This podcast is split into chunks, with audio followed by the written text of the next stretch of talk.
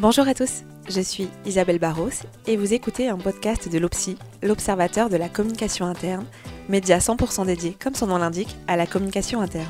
L'idée Échanger avec des professionnels, des experts, des chercheurs sur des sujets, des thématiques qui intéressent les professionnels de la communication interne, mais aussi donner la parole à celles et ceux qui la pratiquent au quotidien. Et pour cet épisode qui porte un regard professionnel sur la communication managériale, j'ai le plaisir d'échanger avec Julien Alverne, responsable communication managériale et sociale chez Orano. Bonne écoute. Bonjour Julien. Bonjour Isabelle. Merci beaucoup Julien d'être avec nous pour cet épisode qui vient enrichir celui réalisé avec Aurélie Renard sur la communication managériale, avec cette fois-ci une vision terrain puisque vous êtes responsable communication managériale et sociale. Alors peut-être avant d'entrer dans le vif du sujet, quelques mots sur votre entreprise et sur la structuration de la communication interne au sein de votre organisation. Bien sûr. Donc, euh, Orano, c'est 16 000 collaborateurs dans le monde, dont 13 000 en France. 16 000 collaborateurs qui interviennent tout au long du cycle du combustible nucléaire. Donc, le, le, combustible nucléaire permet in fine d'alimenter les réacteurs nucléaires bah, en France et puis dans le monde et contribue euh, comme ça à, à la production d'une électricité bas carbone. Donc, le, le, cycle du combustible nucléaire, on, on part euh, de l'uranium dans les mines et puis on va jusqu'au traitement des déchets, en passant par l'enrichissement, la logistique, le démantèlement, donc toute la chaîne de valeur autour du, du combustible. Sur les 16 000 collaborateurs euh, dans le monde, on compte euh, environ 3 000 managers au total. Donc la, la fonction communication managériale est, euh, est, une fonction complémentaire de la communication interne d'Orano. C'est-à-dire qu'il n'y a pas de lien hiérarchique entre nous. Évidemment, on est, on est rattaché sur la même ligne managériale, directrice adjointe de la communication, et on travaille main dans la main, sans, sans lien hiérarchique, mais évidemment en, en parfaite intelligence, euh, notamment bah, sur les choix éditoriaux, les arbitrages, les de com, voilà, pour pour avoir des, des, des canaux et des, et des, messages euh, complémentaires, évidemment. D'accord, donc il, il, existe en fait un, un, service communication interne qui est rattaché à la directrice de la communication, et vous, vous êtes encore euh, quelque part à côté aussi au sein de cette direction de la communication. Euh, donc là, effectivement, la, la communication interne euh, chez Orano, c'est euh, si, si, on compte les, les, fonctions siège et les fonctions en usine et sur site, on est à peu près une dizaine de personnes plus euh, plus moi-même voilà sur la sur les fonctions euh, communication managériale. Donc rattaché euh, sur le sur le même manager que que les fonctions siège de la communication interne voilà. Donc on, on, travaille main dans la main avec la communication interne sur sur tous les sujets information animation et puis événements évidemment mais sans rattachement hiérarchique entre nous et à, à, propos de votre euh, fonction, euh, du coup, à proprement parler, finalement, depuis combien de temps, euh, puisque c'est encore assez rare aujourd'hui de voir dans les organisations euh, un poste de responsable communication managériale, depuis combien de temps elle existe et puis finalement pourquoi euh, Orano a fait le choix d'une fonction euh, pleinement dédiée à la communication managériale? Alors effectivement, le, la, le, la, création de la, de la fonction est euh, concomitante avec la naissance d'Orano, euh, qui est née euh, il y a 3-4 ans, euh, quand les activités d'Areva ont été coupées en deux entre, entre Orano, la création d'Orano et puis Framatome. Donc c'est vraiment lié à la réorganisation de la filière, et c'était un moment de, de, réorganisation assez profonde. Ça a été quand même une étape un, un peu compliquée, et on avait vraiment besoin de mobiliser l'interne, de mobiliser nos managers qui étaient identifiés comme comme un rouage et comme, euh, comme un maillon essentiel dans la communication et puis dans, le, dans la réorganisation pour embarquer nos équipes et le terrain. Euh, voilà. Et donc la, la, la, fonction euh, communication managériale a été créée à ce moment-là et a permis euh, ben, d'embarquer notre interne. Les actions de communication managériale, en fait, elles ont été menées euh, assez rapidement autour de deux communautés de managers. Enfin, il y a une communauté, mais on va dire deux, deux groupes de managers. On a qu'on a marketé assez fortement pour que euh, les gens s'identifient euh, sur ces sur ces communautés là. Donc on a on a un groupe qu'on appelle maintenant Manager 1000, donc qui est composé à peu près 1000 managers euh, monde. Et puis on a un groupe de plus de top managers de qu'on appelle leader 160. Voilà. Et donc on a deux listes auxquelles on s'adresse en fonction des sujets ou en fonction des des attentes ensemble ou séparément et avec une offre d'action de communication et de messages un peu différente en fonction des, des populations. Et le fait de finalement d'avoir euh, pris ce positionnement, de d'identifier clairement euh, la fonction euh, communication managériale, est-ce que finalement ça permet aux managers de, de, mieux identifier? Est-ce que, est-ce que du coup ils sont plus au fait que cette communication managériale existe, le fait de l'avoir formalisée au sein d'une d'une fonction Est-ce que ça, ça aide à ce propos?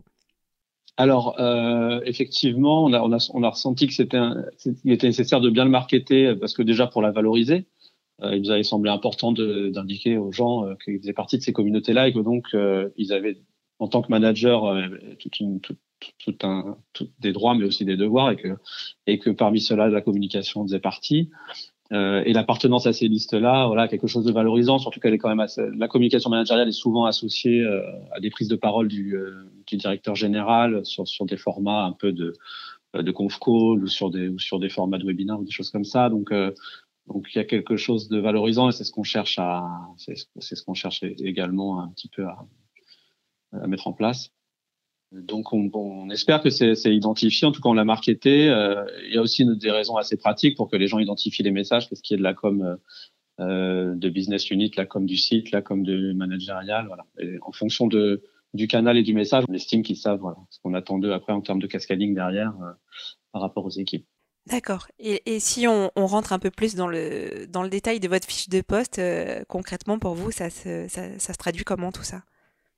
Alors, bah, écoutez, c'est euh, sur des fonctions quand même euh, assez classiques en communication. Alors, ça commence évidemment par le plan de communication, euh, la, mise, la stratégie un peu et sa mise en œuvre il y a tout un travail un peu, alors j'allais dire administratif entre guillemets, de gestion des communautés, c'est-à-dire sur les bah, sur les critères de composition des listes, les mises à jour, euh, l'animation un petit peu euh, des communautés. Euh, je suis aussi également sur ce poste-là garant évidemment des, des process de com managérial, c'est-à-dire bah, bah, faire en sorte que, que les process fonctionnent à tous les niveaux de l'organisation, sur les bah, sur des mises en œuvre des séminaires, la régularité des des, conf, des conf calls, ce qui permet d'animer évidemment toute la communauté managériale. J'ai aussi une responsabilité sur les prises de parole euh, du DG en interne sur, sur euh, quand, quand, quand les prises de parole s'adressent à, ces communautés-là. On essaye de construire des messages pour assurer la cohérence des discours, évidemment. Et puis il y a une grosse partie aussi d'alignement un peu avec la com interne, justement, sur, euh, bah, sur de l'éditorial, en fait, choisir un peu le, on fait assez régulièrement des comités, enfin toutes les semaines d'ailleurs, on fait des comités éditoriaux euh, et on, on, sélectionne un peu les canaux, les messages, les fréquences euh, pour travailler en bonne intelligence et que, que, que, les, que, les, messages de la com interne et de la com managériale euh, évidemment aillent dans le même sens, qui est quand même souhaitable. Et finalement, euh, si je, je, je, reprends un peu les, les propos euh, qu'Aurélie avait pu euh, avoir dans le cadre de son épisode sur la communication managériale, elle avait évoqué un aspect finalement important sur la formation des managers à la communication. Est-ce que c'est aujourd'hui quelque chose qui fait partie de votre fiche de poste d'accompagner ces managers dans leur communication avec leurs équipes?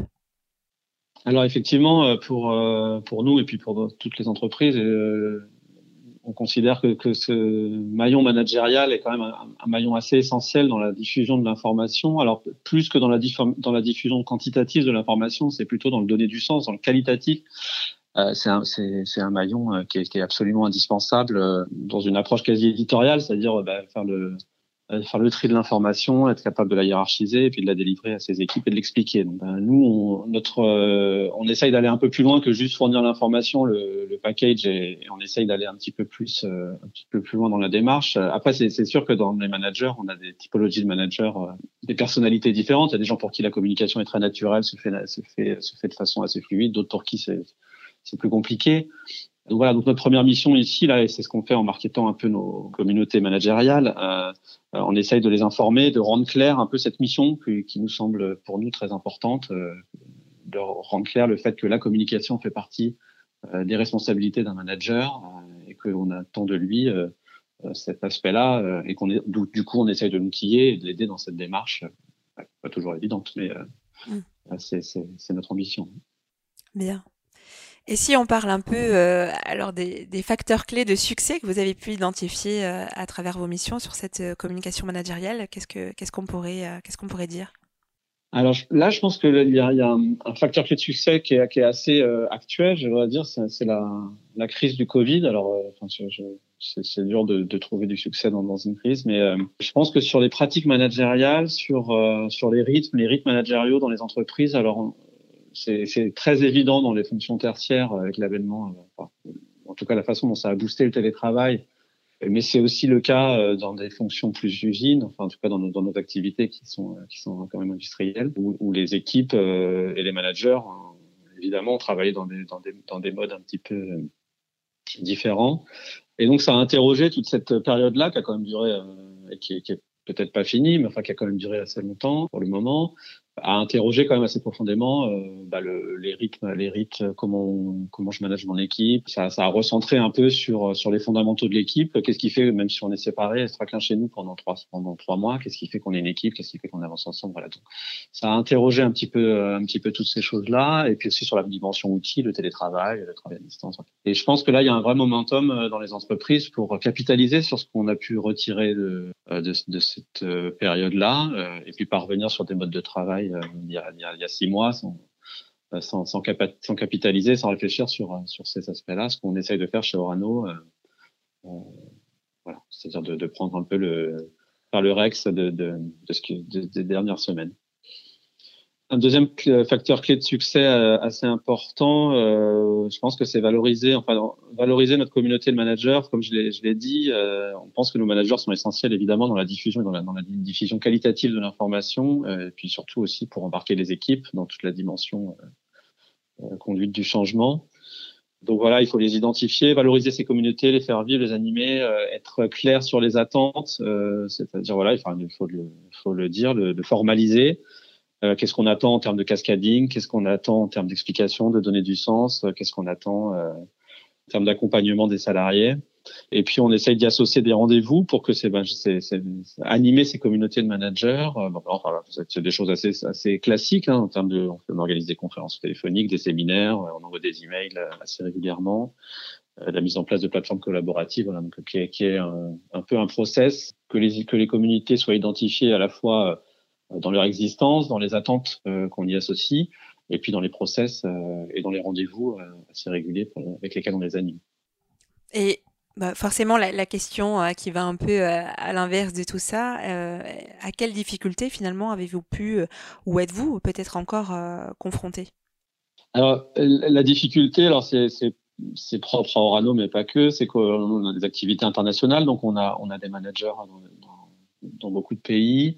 Et puis même même pour la France, euh, c'est parfois compliqué de, de connaître, d'avoir une vision assez assez fine des attentes, euh, puisqu'on voilà, on délivre des messages en, en euh, estimant qu'ils qui sont euh, qui sont pertinents et qui on espère répondre aux attentes du terrain. Alors c'est parfois pas évident de, de répondre et de connaître ces attentes-là. Donc pour pour euh, contrer un peu cet aspect-là, on a lancé, des, on va lancer des dispositifs d'écoute euh, dont on n'a pas encore les résultats, mais euh, on va aller un, peu à la rencontre de nos managers sur des dispositifs soit d'entretien personnel, soit d'atelier, et pour faire émerger un peu ces attentes-là et puis peut-être faire évoluer bah, notre perception un peu de des outils ou, des rendez-vous, des fréquences, de, de enfin, voilà, avoir un petit peu un retour sur ce que ce que, ce que eux perçoivent et ce qu'ils attendent. Une autre difficulté, alors qui n'est pas propre à la communication managériale, c'est ce que moi j'appelle l'effet un peu millefeuille, c'est-à-dire que quand on est dans, quand on est euh, opérateur ou chef de car dans, dans une de nos usines, euh, bah, on a la communication qui arrive de la BU, la communication qui arrive de la com interne, euh, du site, de la com managériale. C'est quand même un peu compliqué parfois de faire le tri pour nos salariés, donc on essaye de gérer au mieux la, la, formation en quantité en qualité pour que, que ça reste digeste. Mais cet aspect-là renforce encore euh, l'importance euh, du manager dans cette euh, diffusion de l'information parce que c'est à lui qui, qui revient, de, de, comme je l'ai dit, euh, d'analyser, de faire le travail éditorial autour de cette information-là.